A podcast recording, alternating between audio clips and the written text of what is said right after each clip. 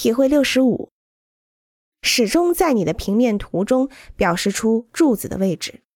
即便是在非常早期的设计阶段，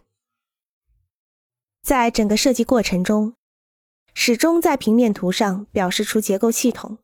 即便是你的图上就只有几个圆点，这样都能够帮助你组织项目，让你如同身在真实的环境中去思考你的创作。同时还能帮助你控制最终结构方案中的错误。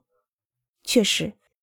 如果建筑设计的时候不充分考虑到结构问题，最后可能会导致结构工程师将一个不合理的结构体系硬套在建筑上。为了达到视觉统一的建造效率，柱子的布置和间距通常都是规则的。普通的木构架建筑中。通常每隔八到十八英尺就会有一条典型的柱子轴线或者承重墙。在钢结构或者混凝土结构的商业建筑中，